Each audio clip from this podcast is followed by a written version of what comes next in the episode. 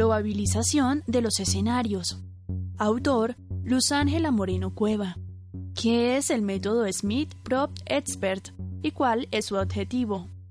Cuando se habla de impactos cruzados, se hace referencia a un grupo con una característica particular, la cual es la consideración de varias técnicas que evalúan probabilidades de varios sucesos como consecuencia de la realización de uno de ellos. Básicamente, el Smith busca vigilar detalladamente los futuros que tienen más probabilidades de suceder.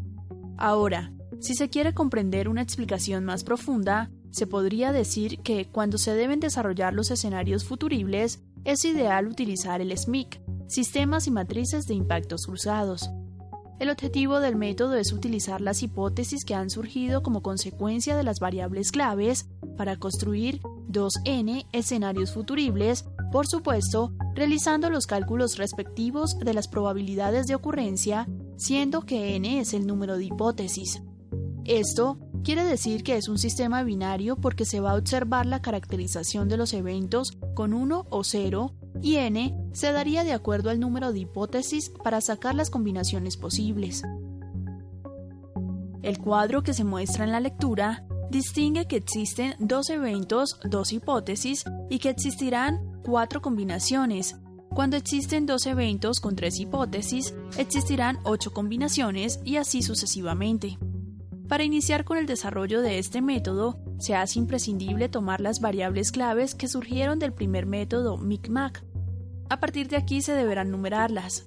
Evento E1, el horizonte, el cual se recomienda que sea uno solo para todas las variables, porque al final deberá ser el mismo objetivo común, la hipótesis de futuro que hace referencia a lo que desea. Por último, la situación actual que debe poseer un valor numérico que genere mayor certeza. Además de esto, es necesario que usted considere entre 30 y 40 expertos a los cuales les deberá cuestionar por las hipótesis que usted o su grupo haya realizado. Se sugiere que este cuestionamiento sea escrito y, en lo posible, que no se conteste bajo la presencia de alguna persona que esté directamente involucrada, puesto que su comportamiento y sus respuestas pueden verse condicionadas. Además, se sugiere que no existan nombres por parte de los participantes, es decir, en el documento en el que estipulen las respuestas no deberá aparecer el nombre del encuestado. Probabilidades simples.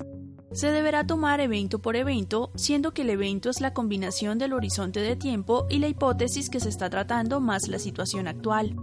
El cuadro deberá poseer también los argumentos a favor y en contra, siendo que los que se encuentran a favor son las fortalezas y oportunidades, mientras que las que se encuentran en contra pueden ser debilidades y amenazas.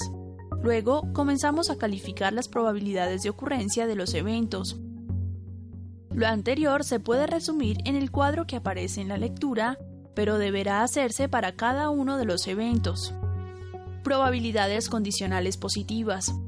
Encontrar la relación existente entre una hipótesis y otra, para ello se deberá cuestionar qué tan probable es que ocurra la hipótesis 1 si ocurre la hipótesis 2, de esta manera, se deberá cuestionar cada una de las hipótesis que se tienen.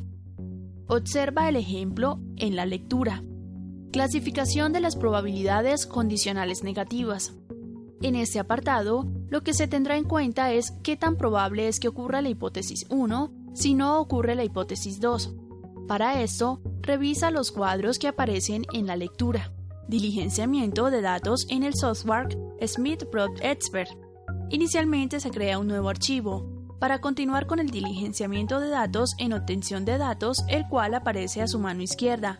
Se comienza con hipótesis. Se deberá dar clic en añadir y emergerá la ficha de hipótesis para comenzar a diligenciar una a una. Se continuará con los expertos. Para ello se necesita el apellido, nombre, grupo y peso que usted considere correcto.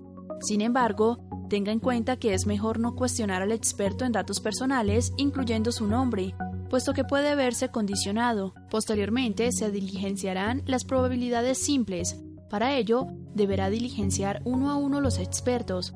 Recuerde que los valores permitidos están entre 0 y 1. Lo mismo sucederá con las probabilidades condicionales, si ocurre el evento y cuando no ocurre el evento siguiente. Para diligenciarlas, se deberán tener en cuenta los resultados obtenidos por cada uno de los expertos. Después, se continuará diligenciando las de no realización. Por último, se comenzarán a analizar los datos arrojados por el sistema. El resultado más importante es probabilidades de los escenarios que se ubican en cálculo de los datos netos, probabilidades de los escenarios y por último, bajo forma de matriz. Para escoger los escenarios más probables de ocurrencia, es necesario organizar de mayor a menor la columna 4. Para esto, deberá exportar en Excel, pues allí resulta fácil arreglar el orden de los valores. En la gráfica que aparece en la lectura, se puede ver que se realiza una frecuencia acumulada, de tal manera que permita seleccionar los escenarios que acumulados cumplen el 80% de las probabilidades.